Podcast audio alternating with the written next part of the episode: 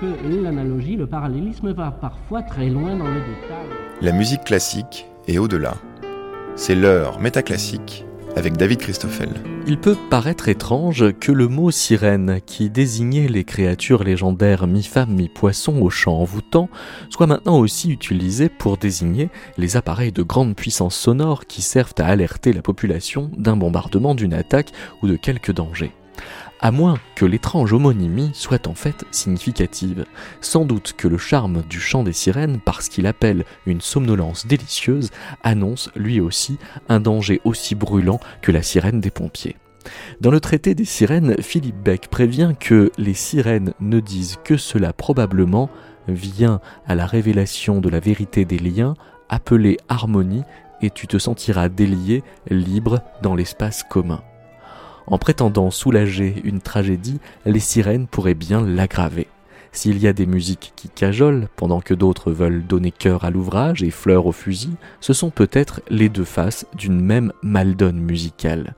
D'ailleurs, ce traité des sirènes fait suite à un essai, La berceuse et le clairon, où Philippe Beck reprend l'adage La musique adoucit les mœurs, pour le prolonger, la musique adoucit les mœurs qu'elle prépare à la guerre. Philippe Beck est l'invité unique de ce numéro claironné de Métaclassique.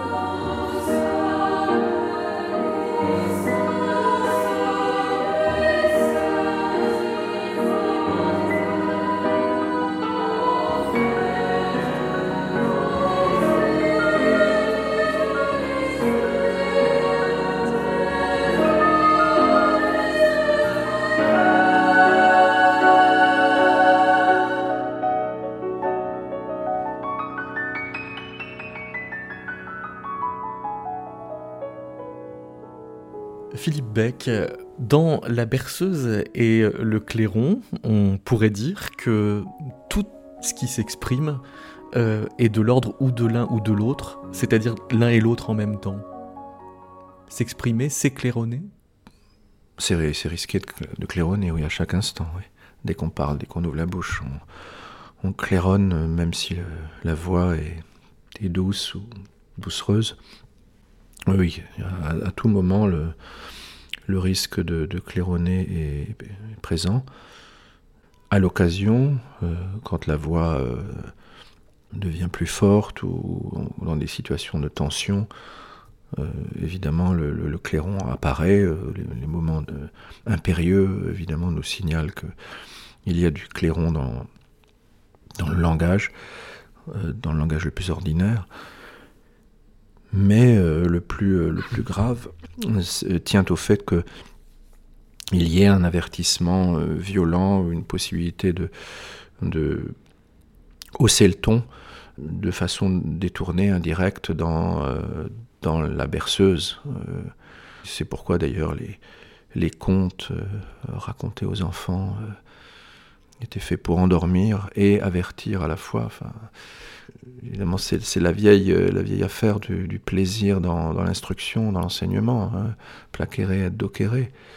Plaire, et instruire, ça veut dire bercer et claironner, euh, au fond. Donc, si on veut euh, réaliser l'unité horatienne du plaisir et de l'avertissement, on ne peut pas euh, ignorer qu'il y a une, forme d'unité de, la berceuse et du clairon. Mais avant leur unité, en quoi est-ce qu'il euh, y a un risque de, claironner? Pourquoi est-ce que euh, ça rate? Claironner, c'est réveiller, en principe. Avertir? Avertir, c'est réveiller l'autre, supposer le sommeil de l'autre et supposer qu'on ne dort pas celui qui parle ne, dort pas et suppose que l'autre dort à différents moments de l'existence. Euh, on suppose qu'on ne dort pas quand on avertit l'autre. L'avertisseur ne dort pas en principe. Et évidemment, euh, c'est le vrai problème. En réalité, l'avertisseur peut-être le plus souvent d'or lui-même, n'a pas le droit d'avertir. En réalité, qui a le droit d'avertir? À quel titre? Mais naturellement, on sera toujours fondé à, demander qui a le droit d'endormir l'enfant, euh, de l'apaiser euh, en suscitant en lui cette espèce de plaisir de la peur. C'est-à-dire très, très paradoxal.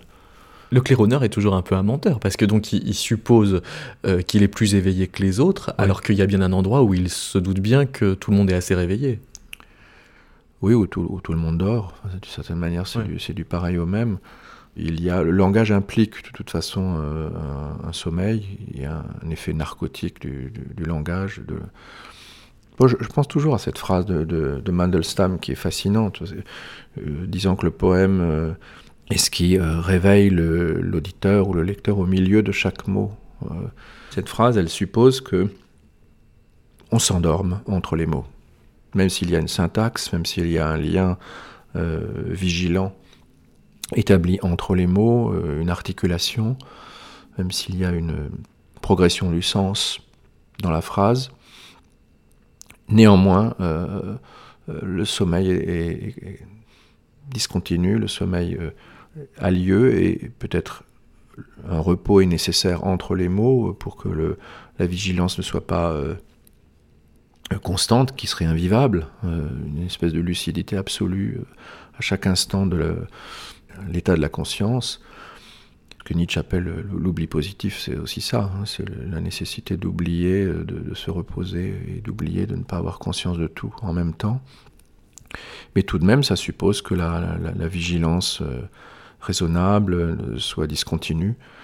Et que, euh, alors, comment accéder à cette, euh, cette vérité du langage C'est ça la, question. Et comment pratiquer le langage en conscience? C'est toute la difficulté, sachant que le ronron peut revenir très vite, le clairon artificiel tout aussi vite, Sachant que le, ronron exclut même pas le clairon, vous dites, puisque vous, vous, multipliez les formules hybrides en parlant du, du bercé claironnant, du claironné malgré lui, du, clairon berceur. Ça veut dire que euh, on peut pas bercer sans claironner? Mais l'idée même de bercer, c'est l'idée de, neutraliser ou d'apaiser l'autre. Hein, de, bercer suppose le, bercement suppose la souffrance de l'autre, ou, ou l'inquiétude, ou le, le tourment.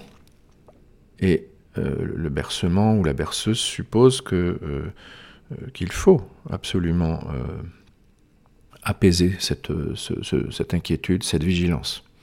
Il y a différents moyens. Hein. La musique est, évidemment notoirement l'un des, moyens de supposément apaiser les, douleurs ou les, les troubles, les, inquiétudes.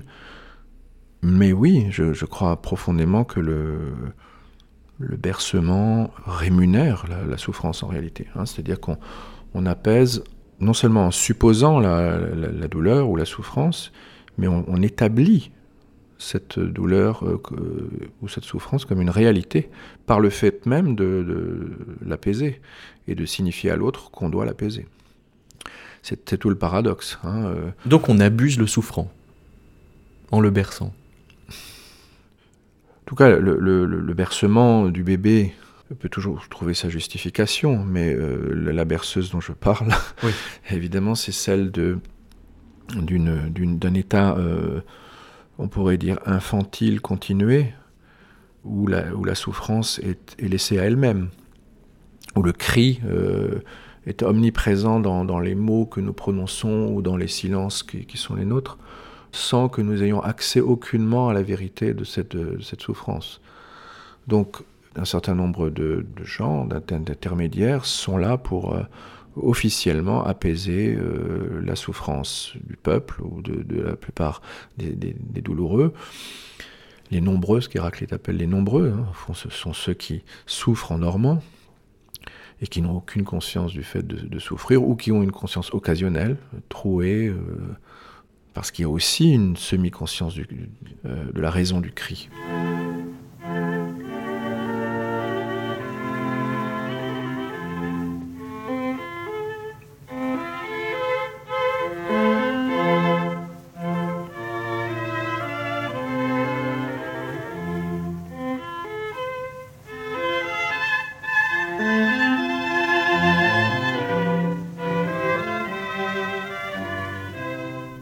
Mozart.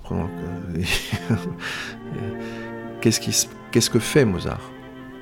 Bon, c'est une question que Chicherin pose. Euh, qu'est-ce, qui qu'est-ce qui fait à notre présent Qu'est-ce qui fait à notre avenir euh, Qu'est-ce qui se passe quand on écoute Mozart? Alors évidemment, il y, a différentes sortes de musique à l'intérieur même de, l'œuvre de Mozart, mais cette espèce de, de, défi qui est souvent le sien et qui est euh, résumé non sans raison à l'expression du drame joyeux, bon, euh, c'est-à-dire cette espèce de, paradoxe euh, donné à sentir très souvent dans sa musique, consciemment ou inconsciemment, mais dans le fait, échappe peut-être à cette, euh, ou, tente d'échapper à cette prétention d'envelopper simplement l'auditeur ou l'auditoire, de, créer un enveloppement euh, rassurant, un, sommeil euh, euh, délicieux, puisqu'il il, parvient à, une espèce de conciliation étrange d'opposer le drame et, la joie en même temps, mais les deux étant, étant à donner à sentir dans, leur unité étrange, oui.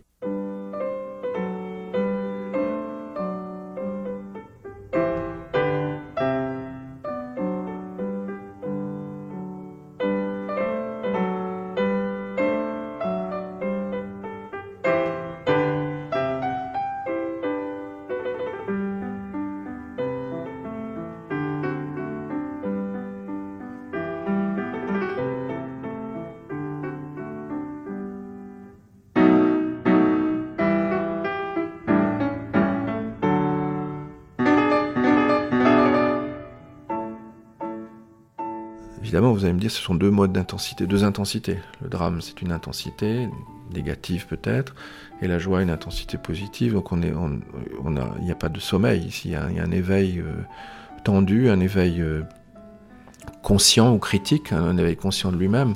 C'est pas un pur éveil, n'est-ce pas? Parce que le, clairon, qu'est-ce qu'il fait?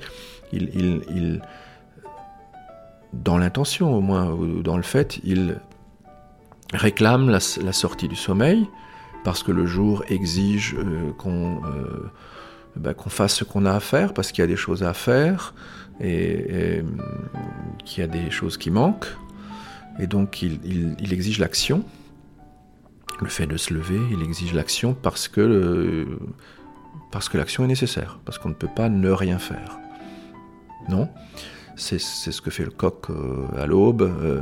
bon, mais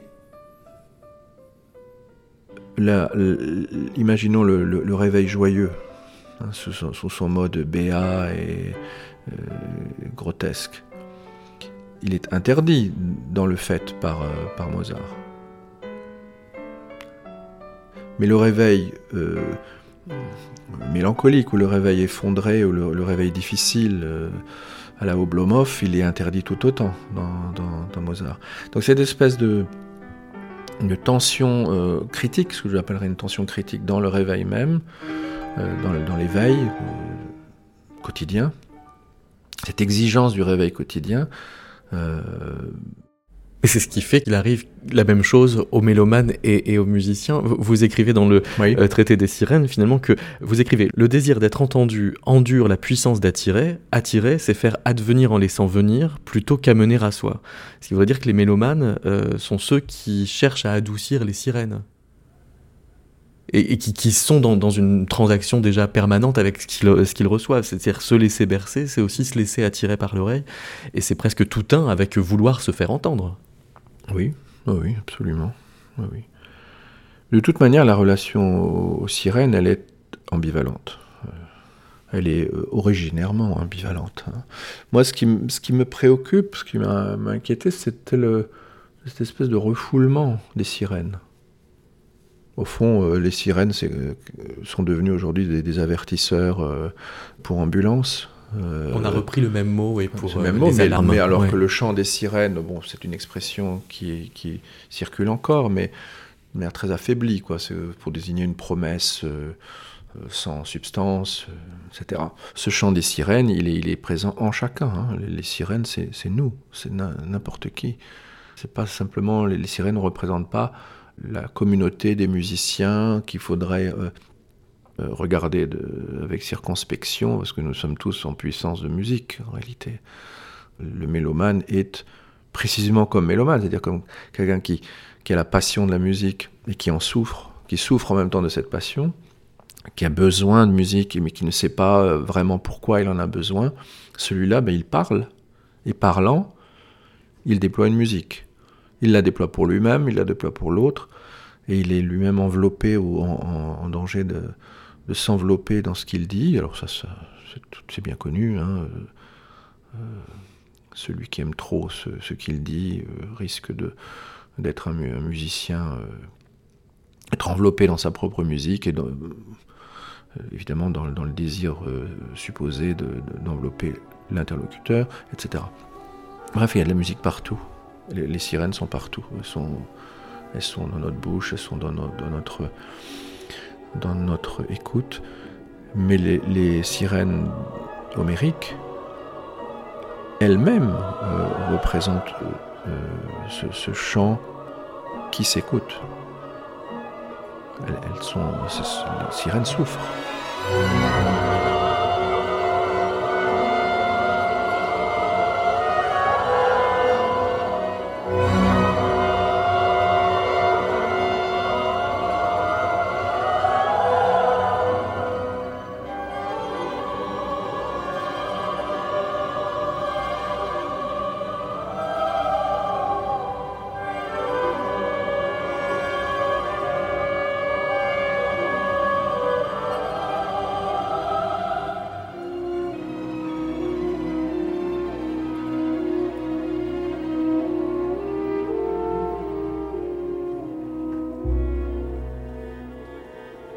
Elles sont au bord du monde, vous dites. Oui, elles sont au bord du monde, mais elles sont, elles sont déchues au départ, hein, les sirènes. En tout cas, dans l'une des versions, euh, l'une des explications de leur, euh, de leur situation. Et elles, sont, elles ont donc besoin de d'attirer, oui, dans leur cas, mais c'est très discuté, évidemment. Pourquoi, euh, pourquoi ont- ont-elles besoin d'at- d'attirer? Ce qui est sûr, c'est que le, le- leur, leur tension, leur désir, c'est de, de, c'est un rapprochement. Elles veulent rallier. Elles veulent, euh, en tout cas, elles veulent que les hommes écoutent ce qu'elles leur promettent, euh, s'approchent, mais rien ne prouve qu'elles soient funestes en réalité, hein, euh, en tant que telles. Vous, les- C'est- vous les c'est- soupçonnez c'est de... peut-être que l'homme, l'homme n'est pas capable d'endurer cette, euh, cette promesse de la musique, euh, qui, est, qui est celle d'une communauté. Qui est celle d'une communauté. Pourquoi? Parce que la musique, c'est quoi? Dans, le cas des, sirènes, c'est un discours. Il ne faut jamais oublier que c'est le poème lui-même qui est le chant des sirènes. Il y a une identité euh, structurelle entre le, les hexamètres dactyliques euh, d'Homère et euh, le chant des sirènes. hein. C'est le poème lui-même qui chante à la manière d'une sirène et qui attire donc l'auditeur, le peuple grec, de la même façon qu'il attirerait le- l'équipage. Mais euh, Ulysse, à cet égard, on pourrait dire la souffrance d'Ulysse représente la, souffrance, même s'il n'en a pas conscience, hein, même s'il est lui-même un, simple chef qui veut interdire à son équipage d'entendre le chant des sirènes, il est lui-même, comme n'importe qui, incapable de- d'endurer euh, sans souffrance, d'aborder sans souffrance la promesse de la musique. Et c'est en ça que vous comparez Ulysse et Orphée. Euh, oui, euh, mais Orphée, euh, Orphée, il paye le prix de son propre chant, même s'il représente quand même la, terrible, le terrible destin du chanteur ou du poète qui, même décapité, continue de chanter. Il y a quand même dans, le destin d'Ulysse quelque chose de- de- de- d'effroyable. hein, même qu'il est déchiré par les ménades, sa tête sur le fleuve continue de chanter. C'est-à-dire qu'il y a dans le langage un infini qu'on peut constater tout le temps. hein. Orphée, c'est chacun de nous également. Il n'y a, pas de musique, je crois. C'est en un sens, j'ai le droit de parler de la musique. Il n'y a pas de musique qui ne, soit constamment exposée à, au risque de bercer malgré tout, euh, de claironner dans, le bercement. C'est impossible. Euh, alors est-ce que c'est heureux, malheureux, est-ce que c'est triste ou joyeux, j'en sais rien, mais c'est un fait. Mais quand vous dites que j'ai le droit de parler de la musique malgré tout, qu'est-ce qui pourrait vous loter Moi? Oui. Non, mais n'importe qui a le droit. tout mélomane, un être humain est un mélomane. Donc il a le droit de parler de, ce qui le concerne au, plus profond. Après, est-il musicien lui-même euh, A-t-il le droit de proposer de la musique aux autres? Euh, C'est encore une, autre question. Moi, je ne suis, pas musicien, donc euh, je, suis mélomane, donc j'ai affaire à la musique comme n'importe qui. Par conséquent, j'ai le droit de, parler de, ce qui me préoccupe dans la passion de la musique, euh, alors certains musiciens euh, ne, comprennent pas pourquoi euh, il y aurait quelque chose de, préoccupant dans la musique. Bon, alors on pourrait dire qu'ils sont dans l'inconscience de leur pratique ou des effets de leur pratique. Je suis pas sûr qu'ils en soient inconscients, mais enfin, ils décident de, laisser de côté cette, question, cette affaire. Enfin, cette question, euh, je ne l'ai pas inventée. Elle, est omniprésente dans Nietzsche. Euh, euh, Platon en était obsédé. Euh, c'est pas du tout quelque chose de nouveau, non. Elle est, constamment refoulée, ça c'est certain. L'inquiétude pour la musique, elle est constamment refoulée, en tout cas en Occident. Alors on pourrait toujours m'objecter qu'il y a des civilisations où, la musique est pratiquée comme une intensité douloureuse, mais sans, sans question, sans interrogation. Moi, je ne suis pas d'accord avec ça. Je, je, revoyais le salon de musique, ça très il n'y a pas longtemps. Le déploiement de la musique est une pensée inquiète en tant que telle. Euh, alors qu'elle se réfléchisse en des textes théoriques, c'est une autre un autre problème. C'est pas du tout, euh, c'est pas du tout la question. Bah, le fait est que vous trouvez beaucoup de sources pour euh, alimenter ce, questionnement. Vous citez Hegel, le bercement du chant des sirènes et le fait d'un poète idolâtré. Les idolâtres sont au bord du sommeil, tout à la région brumeuse et indéterminée de l'esprit. Oui, de toute façon, tout le monde en parle de, cette, cette affaire-là. De l'ambivalence. Tout le monde en parle ou personne n'en parle. Je ne sais pas exactement. Aujourd'hui, en tout cas, dans notre moment, notre présent, j'ai le sentiment qu'on en parle moins. On en a beaucoup parlé euh, dans l'histoire, mais euh, cette, question est devenue, cette question des sirènes est comme devenue tabou, alors qu'elle ne l'a pas été. Euh, elle n'était pas, je veux dire, Baudelaire ou Mallarmé parlant de, Wagner posait constamment, cette, en parlait tout le temps. tout le temps, enfin plus ou moins. C'est sûr que dans le quand Baudelaire écrit dédie son texte à Liszt, euh, le Tirs, cette question de, la sirène est moins présente, au moins en apparence. Hein. Ça, dépend des, dépend des textes. Mais enfin, tout de même, cette, cette inquiétude de, de l'effet de la musique, pour parler de manière très simple, elle a, toujours existé, non? Aujourd'hui, on a le sentiment que bah, qu'il n'y a, plus de questions. C'est vraiment l'impression. Est-ce que c'est une singularité de notre moment, comme un, refoulement de, des, questions les plus brûlantes, euh, à proportion d'une souffrance générale, j'en sais rien, mais c'est un, il me semble que c'est un fait. Que la musique est, promue à consoler Oui. Abondamment Oui, que c'est un, elle est, elle est euh, réputée euh, procurer un plaisir, quelle qu'elle soit, un plaisir simple. Or, la musique, par définition, puisqu'elle renvoie à la difficile question de l'expression, euh, évidemment, certains musiciens contestent ce, concept, Stravinsky le refusait, etc. Enfin, la musique renvoie tout de même euh, à l'état complexe des, dispositions d'animaux politiques dans un temps, hein, j'allais dire d'êtres humains. Enfin, elle provient des humains, qui régulièrement disent qu'elle ne provient pas de, l'humanité, mais qu'elle a une origine divine ou animale, ou vous voulez, mais enfin, elle provient euh, des humains. Et dès lors que les humains ont besoin de musique, d'en faire ou d'en écouter, mais un abîme s'ouvre. Hein. Quand Nietzsche disait que l'ouïe est euh, l'organe de la peur, enfin, l'oreille est l'organe de la peur, il disait quelque chose de très profond. Non? c'est pas rien. Ce n'est pas rien de dire ça. Hein.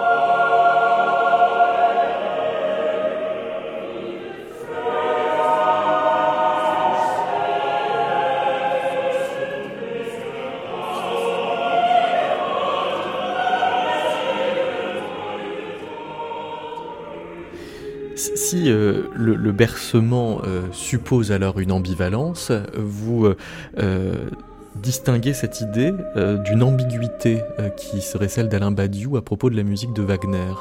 Euh, c'est-à-dire que Badiou propose le terme d'ambiguïté pour, vous dites, décrire la, double fonction du discours de, Wagner, à quoi vous répliquez que l'ambiguïté de la musique de Wagner ne peut seulement consister dans ce qui serait une disjonction entre la berceuse comme trop de musique et mhm. le clairon comme trop de signification, elle produit un bercement complexe qui doit rendre possible une cérémonie nouvelle. Oui, ça c'est la, la, croyance de Badiou, que, le retour à la cérémonie, je crois qu'il emploie cette expression, mhm. est ce qui peut seul euh, sauver le peuple. Là, il est bien évident que le, il y a deux sortes d'êtres euh, vivants, d'êtres humains euh, dans notre présent. Il y a ceux qui croient au retour à la cérémonie et ceux qui ne croient pas au retour à la cérémonie parmi ceux qui ne croient pas au retour à la cérémonie, il y a euh, évidemment ceux qui ne croient pas qu'on puisse retourner à quoi que ce soit. Que le retour à quoi que ce soit est impossible, que l'histoire continue et qu'on ne peut jamais retourner à euh, quoi que ce soit. Et, naturellement, retourner à, euh, ça, veut dire retourner à la cérémonie, c'est-à-dire retourner à un état où les relations entre les, hommes seraient ritualisées, régies par des, des modalités sensibles et intellectuelles euh, codifiées de manière à rendre possible une unité heureuse des relations entre les uns et les autres. Est-ce que ce que Badiou semble euh, supposer être une cérémonie, est-ce que ça a existé? Hein, cette unité heureuse, euh, euh, harmonique des relations entre les uns et les autres. Est-ce que ça a existé dans l'histoire de l'humanité? À titre d'idéal, oui. À titre d'idéal ou de visée, certainement. Dans la réalité, il est on ne peut plus probable que ça n'ait jamais existé, c'est-à-dire qu'il y a eu, toujours eu une résistance plus ou moins douloureuse à cette cérémonie, à, la messe du dimanche matin, à ce que vous voulez en tant qu'elle était imposée. Euh, il y a probablement eu beaucoup de diversion, de, et aussi bien d'ailleurs de redéfinition des cérémonies euh, dans le sens d'une profanation, pour, pour, la rendre plus proche de la vie même, etc. etc. Il y a eu beaucoup de, de, de réflexions tentées dans ce sens au Moyen Âge, par exemple. Euh, quand on pense au, sermon joyeux, par exemple, euh, c'était qu'il devait, être évidemment euh, dispensé de manière euh, vivante. Bref, on a, tenté de, créer des cérémonies immanentes à la vie du peuple. Il est évident que Wagner tente ça. Il est évident aussi, je ne suis, pas le premier à le dire, que, que Mallarmé a, garder en tête toujours ce modèle de la messe, qu'il en rêvait. Euh, euh, donc cette nostalgie de la communauté euh, harmonisée, ou bien on l'assume, et Badiou l'assume de manière indéniable, enfin, il, faut lui, il faut lui reconnaître cette espèce de, de courage de la nostalgie active, on pourrait dire. et puis il y a ceux qui, qui n'y croient pas en fait. Maintenant, est-ce que, est que Badiou peut y croire dans l'état de notre présence? C'est ça la question. Est-ce qu'il peut y croire Est-ce qu'il peut y faire croire? Comme un porte-parole de, Wagner ou de la musique de Wagner. En tout cas, Wagner a pratiqué ça. Il a eu des relais. Euh, et Bayreuth, évidemment, représente le, le lieu de, la tentative euh, concrète. Naturellement, euh, euh, reprise de, manière sinistre dans la suite des événements euh, euh, nationaux-socialistes. On pourrait évidemment toujours considérer que c'est un détournement de, la musique de Wagner, etc. Et on pourrait dire aussi qu'il y a des musiques de Wagner. moi, je suis toujours sensible à Tristan et Isolde. Je n'ai pas le sentiment d'un pur enveloppement, etc. Tout dépend des opéras. Je ne vois pas d'unité dans, Wagner. Je ne sens pas parce qu'il est lui-même, malgré tout, euh, incapable de réaliser cette unité fusionnelle que sa musique promet ou cette harmonisation du peuple que, que, sa musique est censée réaliser, cette réharmonisation du peuple. Il a été incapable de produire cette cérémonie générale, et tant mieux. Voilà. Maintenant, si on, si on se livre, j'allais dire naïvement, béatement à la musique de Bizet comme l'autre, le tout autre de, Wagner, on n'a pas, pas, raison non plus. D'en faire une antithèse. Voilà, d'en faire une pure antithèse. Ça, ça ne peut pas marcher parce que, heureusement, aucune musique n'a réalisé cette harmonisation euh, radicale euh, du peuple. Aucune musique n'a créé un bonheur général sans retour. Hein. Heureusement. Heureusement. Parce qu'on n'aurait plus à parler dans ce cas. On n'aurait plus à parler. Et beaucoup de musiciens disent que la, que la musique est le, représente l'idéal d'un monde sans parole, d'un monde sans langage. Alors ça, c'est tenace comme idée quand même. Très tenace, oui. Euh, c'est-à-dire qu'elle serait euh, une espèce de contact avec euh, l'incommunicable, en même temps qu'elle en serait le contact, elle en serait le contenu. elle serait ce qu'on communiquerait quand on ne peut plus communiquer. Oui, c'est ça. Elle communiquerait donc encore quelque chose, bel et bah bien. communiquer l'incommunicable, c'est communiquer, hein, tout simplement. Mais comme on ne dit rien de l'incommunicable, en même temps, il n'y a pas de discussion, n'est-ce pas?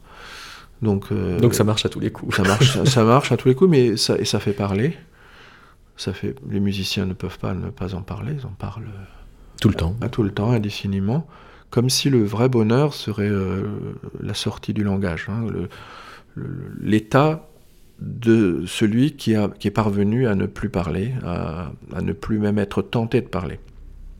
Bon, mais ça, ça s'appelle la mort. Hein. Alors cette fascination de la musique pour la mort, euh, ben, on sait bien, on sait d'où elle vient. C'est-à-dire? Elle vient du chant des sirènes. Précisément. Elle vient de la douleur des sirènes elles-mêmes qui, savent qu'elles sont euh, exposées elles-mêmes à la mort, que, que, leur chant, euh, dont, dont, leur chant exprime la crainte. Quand vous dites la musicolatrie générale ou l'insuffisance des mots n'explique pas l'infinie dépense des phrases, en fait elle l'explique un peu quand même puisqu'elle la compense. Bah, l'infinie dépense des phrases euh, peut être le symptôme d'un rêve de d'un rêve d'infini, hein, d'un rêve de, de le, être le symptôme du rêve d'un mauvais infini, hein, du mauvais infini de la mort. La fuite en avant des, phrases, c'est la dépense vaine, probablement dans beaucoup de cas. C'est l'effort pour euh, vainement se, se, débarrasser du langage qu'on déploie infiniment. C'est pathétique. C'est une situation absolument pathétique, mais qui est émouvante aussi. On, voit ça parfois dans, euh, l'apparition du bavard, dans, euh, la, dépense inlassable d'un homme politique inconscient d'être un histrion, vraiment inconscient d'être une marionnette, et qui se suppose euh, souverain. On voit ça dans différentes situations et on est en réalité, on n'est jamais sûr de ne pas être dans cette situation. Bon, mais tant mieux aussi, c'est ce qui peut nous rendre émouvants euh, et c'est ce qui peut créer une, rencontre. Euh, c'est terrible en même temps, c'est une, situation objectivement terrible. Et tout ce qu'on a euh, désigné du terme de l'incommunicabilité, etc., etc., c'est toujours suppose toujours la crainte que, que rien ne soit dit, qu'on ne dise rien à l'autre, qu'on soit déjà dans l'anéantissement du langage. En réalité, nous avons besoin euh, constamment des, mots. je cite souvent cette, euh, cette, phrase de Benjamin, que le langage est la seule perfection qui nous a été donnée, tout au contraire de ce qui, de ce qui est euh, le plus souvent et, absurdement déclaré, que le langage serait imparfait, que, etc., etc. Mais bon, le fait est que cette dépense infinie du, bavardage, ce bavardage universel, il est, il est pathétique, c'est-à-dire qu'il est émouvant. Mais ce constat de pathétisme, c'est ce qui fait que, la situation n'est pas bloquée, au sens où euh, vous dites, voilà, quelqu'un qui, nous dit il n'y a pas de mots, euh, et, qui claironne qu'il n'y a pas de mots dans une hypocrisie littérale, c'est-à-dire est vraiment euh, en dessous de la, critique. en même temps, il est dans un besoin vital que vous reconnaissez. Oui. Parce que vous, vous, le désignez à l'endroit d'un gaspillage expressif qui révèle qu'il il faut qu'il s'exprime. Il faut. Il faut. Alors, les, l'entretien des, besoins expressifs peut être idéologique, peut être euh, critiqué, etc. Mais le, besoin expressif en tant que tel, il, révèle toujours cette espèce d'énergie euh, émouvante de n'importe qui. Et, il y a là une, ressource euh, extraordinaire. alors, imaginons que, chacun se réveille un matin et prenne conscience qu'il est une sirène. N'importe qui est une sirène.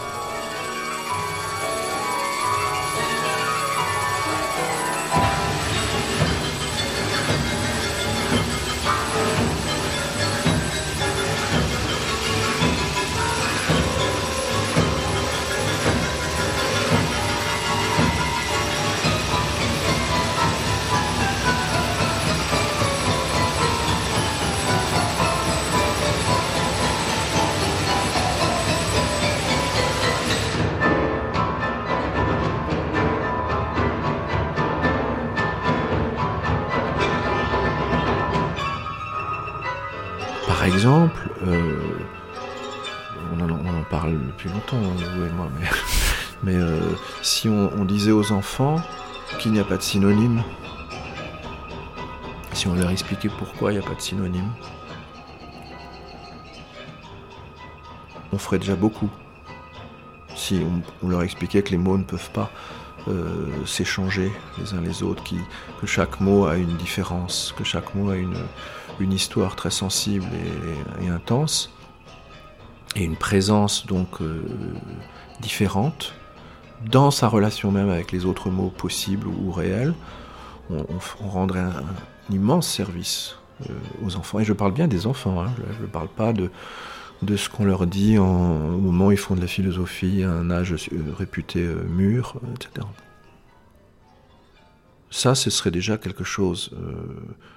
donner une, une, conscience de la, du poids redoutable de chaque mot, euh, du poids redoutable de chaque phrase, une conscience aussi euh, aiguë que possible, qui ne pourrait pas être euh, absolue, mais ce serait déjà rendre un, service à, à chacun. Mais ce serait euh, à contre-courant de l'époque. L'époque euh, insiste essentiellement sur le gain, pendant que là nous insistons sur le coût euh, expressif. insister sur le gain, c'est ce que Hannah Arendt appelle l'ennui causé par les Philistins cultivés qui n'utilisent les œuvres d'art qu'à des fins secondes de perfectionnement personnel.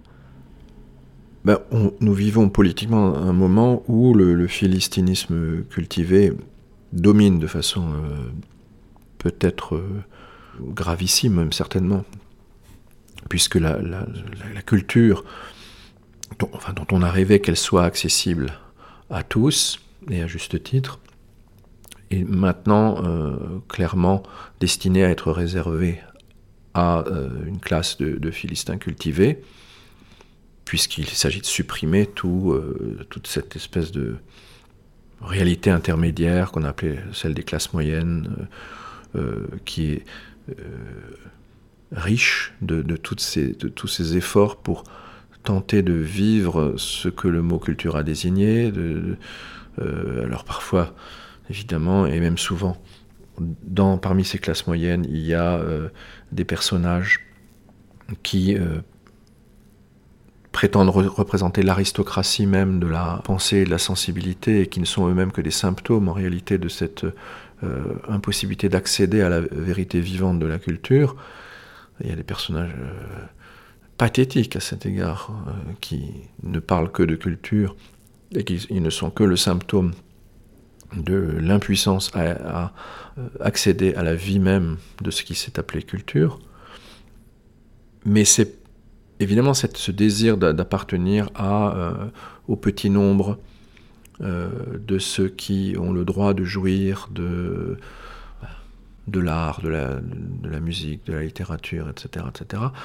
Euh, ce, petit nombre, aujourd'hui, il n'a évidemment aucun accès réel à, ce que le mot culture a désigné. Bien sûr. Pourquoi? Parce que accéder à la vie c'est-à-dire à, l'enjeu même de la, culture, le partage du, sens de, des questions de la vie. Quoi. Sinon, culture, ça peut être ça. Hmm. Ce qu'on appelle une culture, c'est l'intensification partagée des, questions euh, concernant la vie commune. Ça peut être une définition de la culture. Euh, si cette intensification euh, pensive, sensible n'a pas lieu, il n'y a, a, pas de culture, il y a juste un philistinisme général, un entretien muséal de, de, de certaines œuvres désignées comme euh, valables. Avec des promesses de réconfort aussi. avec des, une promesse de réconfort et de, euh, moyennant des admirations euh, entretenues, artificielles, mhm. des émotions. des reconnaissances. Des, reconnaissances, des, des émotions reproduites, etc. etc. Bon.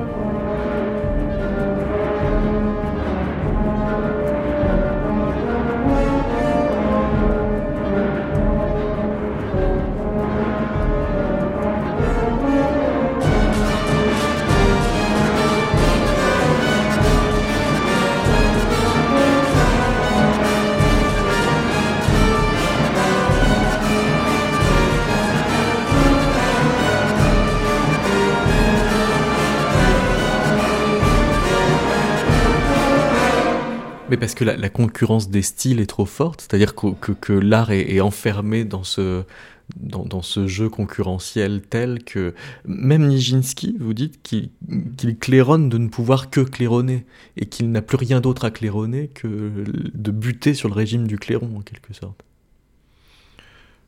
Bah, euh, oui, alors le multiple des expressions, le multiple des, des droits à, s'exprimer, le multiple des, œuvres, l'incroyable multitude des œuvres aujourd'hui. Donc la, forêt, l'immense forêt des tentatives euh, publiques, puisque beaucoup d'œuvres sont publiques hein, aujourd'hui, je crois qu'on pourrait dire des, des millions d'œuvres sont publiques, des, des, millions de tentatives, c'est-à-dire signées, qui forme, cette, immense forêt, elle est inconnaissable. Elle ne forme pas une communauté euh, d'artistes, évidemment, puisqu'il y a cette rivalité euh, féroce entre les artistes, cette absence de dialogue euh, très facile à constater. Cette, immense forêt, elle, ne fait que déchaîner, moyennant l'art, elle ne fait que déchaîner la violence entre entre les êtres. Ça, j'en parle dans la berceuse et le clairon la, littérature notamment a une grande responsabilité dans euh, l'aggravation des pulsions individuelles, euh, contrairement à ce qu'on peut, peut penser. Mais euh, l'idée de la littérature telle qu'elle est relayée comme émanant de quelqu'un, d'un sujet susceptible d'éclairer le peuple. Disons que le moment Hugo, en France, c'est un moment, euh, c'est le moment limite, par exemple. Hein, c'est le moment de, de l'homme qui euh, euh, échoue glorieusement à rendre possible le bonheur politique. Exilé,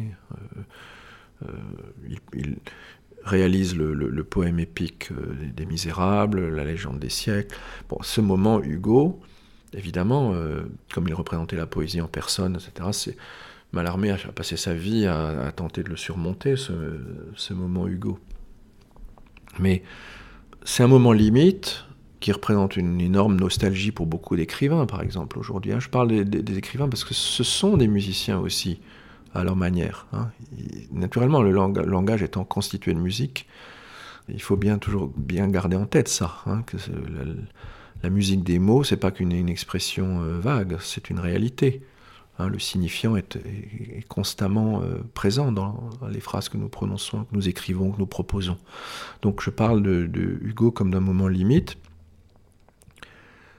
où la musique du sens, la musique du signifié est proposée au, peuple, enfin, c'est une musique euh, littéraire populaire, et où ça, euh, ça échoue. Évidemment, Sartre a, tenté de, relancer ce moment Hugo, mais sans, plus de réussite. Badiou, on pourrait dire de certaine manière, se revendique de cette, de cette tentative, dont il n'est pas aberrant de, dire qu'elle ne peut pas opérer, pour diverses raisons.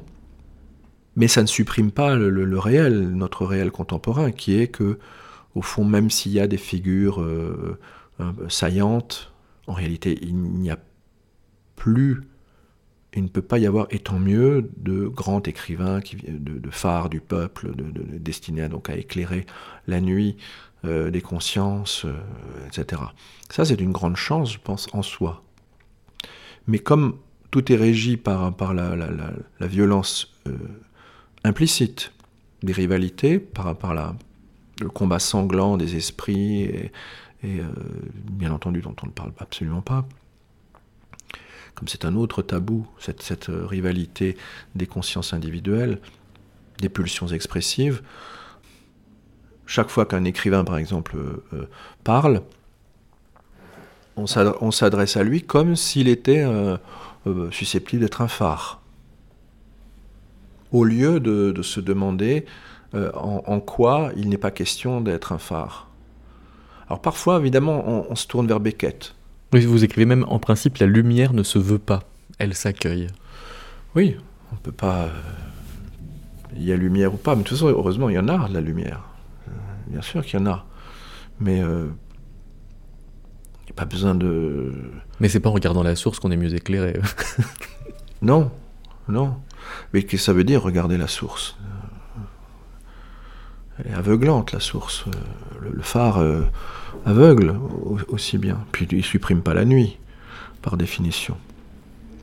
Et puis il peut pas grand-chose contre la, brume.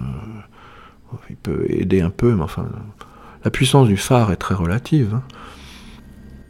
Mais euh, si on parlait de ça, si on, faisait un pas en arrière ou un pas de côté, si on, essayait de, plutôt que d'assumer simplement la, pluralité des gestes, euh, la différence euh, heureuse des, tentatives, comme si, comme si le fait qu'il y ait une, foule infinie d'exprimants ne posait pas problème.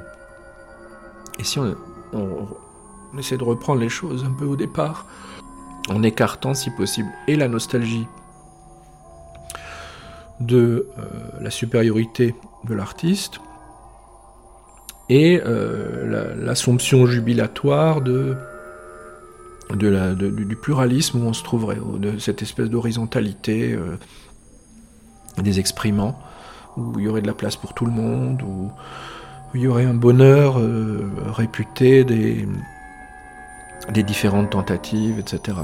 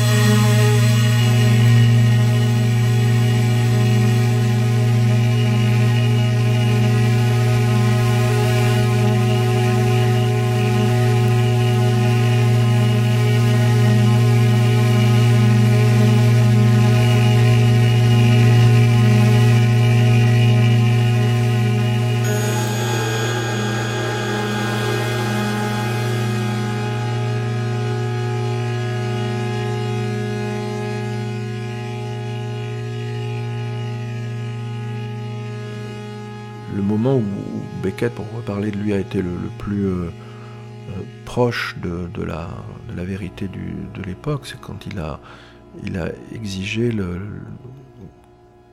l'artiste en général, pas seulement de l'écrivain, du musicien aussi, du peintre, de, trouver la forme du chaos. Hein, c'est-à-dire le moment où il a dit que l'exigence était là, c'est de ne pas chercher à réduire le chaos du monde dans une forme, c'est-à-dire harmoniser euh, ce qui n'est pas harmonique.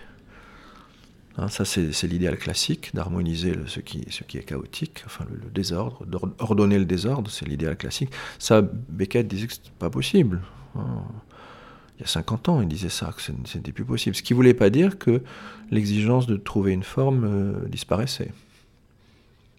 Du tout. Donc on en, est très très clairement là. Alors il y a des décisions. Hein, euh, on, peut, euh, on peut basculer du côté de la, la formalisation.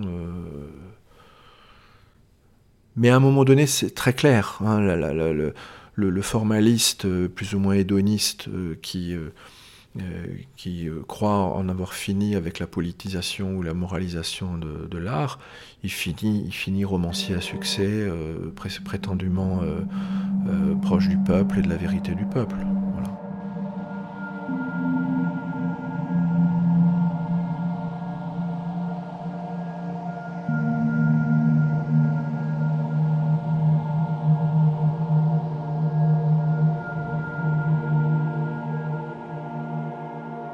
Parce que en, musique, je pense qu'on pourrait dire que la passion de la non-forme euh, aboutit à l'enveloppe.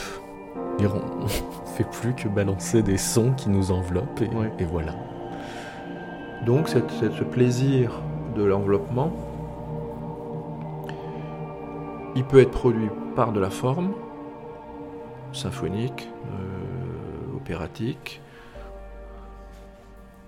comme il peut être produit par de l'informe, ou de, la forme, ou de l'antiforme. Ce qui n'empêche pas la violence. Vous dites, la une musique adoucit les mœurs qu'elle prépare à la guerre.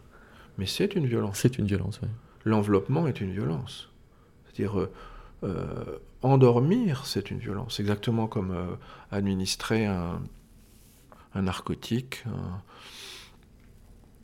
anesthésier un être humain, c'est une violence en tant que telle, bien sûr je, je ne crois pas avoir, avoir jamais été dans une, dans, une salle à entendre de la musique sans avoir euh, eu le, le, sentiment très vif de cette, cette terrible situation, hein, de, de, de, jouir de l'enveloppement, donc d'y prendre plaisir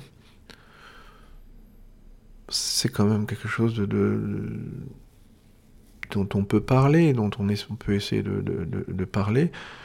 Alors il y a bien sûr des, euh, ravivements, des, moments de merveilleuse vivacité de, l'auditoire. Ça peut arriver quand on entend euh, certaines musiques euh, qui, ne créent pas un enveloppement, qui créent une qui, crée, en tout, cas, une, forme d'enveloppement très critique et conditionnel, etc. Encore une fois, je, je ne parle pas, moi, de, toute musique de manière euh, générale. Je, crois qu'il y a vraiment à la différence des musiques.